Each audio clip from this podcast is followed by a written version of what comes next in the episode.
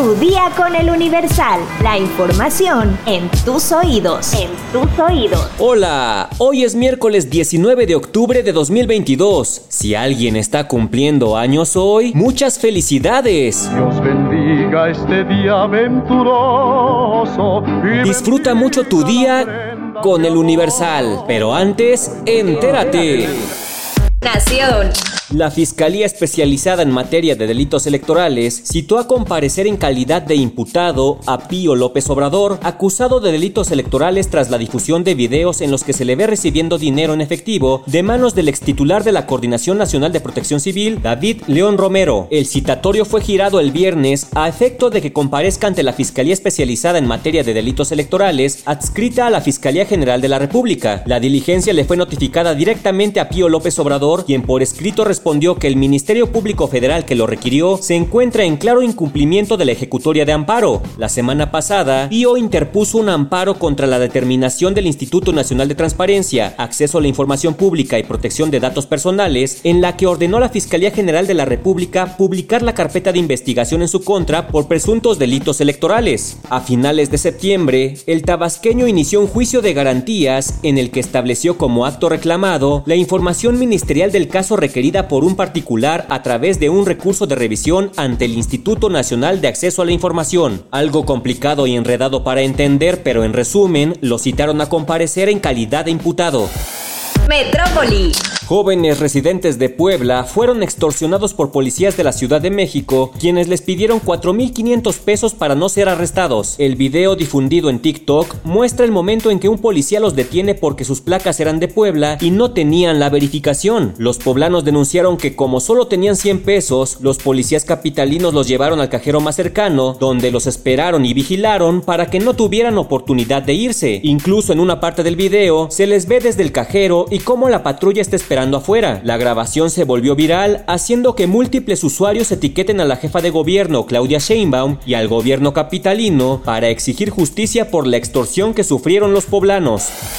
Estados. Una vez más, la refinería Olmeca en Dos Bocas, Paraíso, Tabasco, padeció inundaciones en las diferentes áreas que la componen. Esto tras las intensas lluvias provocadas por un frente frío durante la madrugada del 18 de octubre. Imágenes que circularon en redes sociales muestran cómo la refinería fue afectada por las lluvias, al grado de que el agua subió casi un metro en algunas partes bajas. En algunas escenas se alcanza a ver cómo los trabajadores tenían que entrar a su área de trabajo en medio de la corriente. Rocío Nale García, secretaria de Energía de México, compartió algunas fotografías en sus redes sociales de la refinería ya sin anegaciones. Por su parte, los trabajadores indicaron que las actividades volvieron a la normalidad. El proyecto se encuentra en fase de prueba y fue inaugurado en junio de este año por el presidente Andrés Manuel López Obrador y tuvo un costo de inversión de 11.650 millones de dólares, de acuerdo al último reporte federal.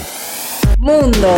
La primera ministra de Finlandia dijo este martes que está convencida de que existe un respaldo amplio en el Parlamento para construir un muro en la frontera con Rusia, como fue propuesto por funcionarios fronterizos. La Guardia Fronteriza había propuesto cubrir partes de la frontera de 1.340 kilómetros con Rusia, la más larga de un miembro de la Unión Europea, para prevenir una posible inmigración ilegal a gran escala, una preocupación que ha presionado a Helsinki debido a la guerra de Rusia con Ucrania. Basado en un análisis de riesgo por funcionarios fronterizos, la cerca tiene una longitud de 260 kilómetros y cubre áreas que han identificado como riesgos potenciales para una migración en gran escala desde Rusia. La construcción de la cerca o muro duraría hasta cuatro años y se espera que cueste varios centenares de millones de euros en total, de acuerdo con la agencia noticiosa finlandesa STT. Reportes de la prensa dijeron que existe respaldo para el proyecto en los partidos del gobierno de coalición centroizquierdista, así como los de la oposición, pues todo parece indicar que Finlandia le quiere copiar a Donald Trump poniendo un muro fronterizo. Pero este no lo paga México, ¿eh?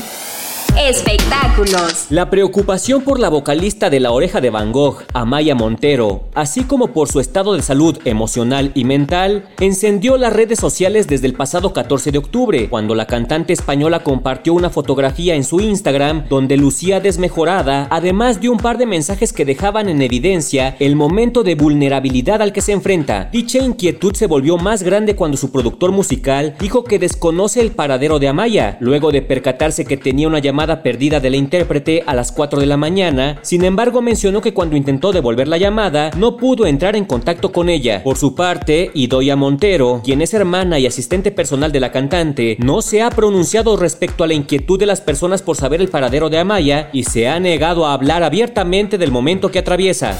¿Sabes cuál es el secreto de un sándwich saludable? Descúbrelo en nuestra sección menú en eluniversal.com.mx. Por cierto, si quieren conocer la historia del sándwich, escuchen el podcast De dónde viene, el episodio Historia del sándwich, el invento de un antiguo conde. Ahora sí, ya estás informado, pero sigue todas las redes sociales de El Universal para estar actualizado. Y mañana, no te olvides de empezar tu día, tu día con el Universal Universal.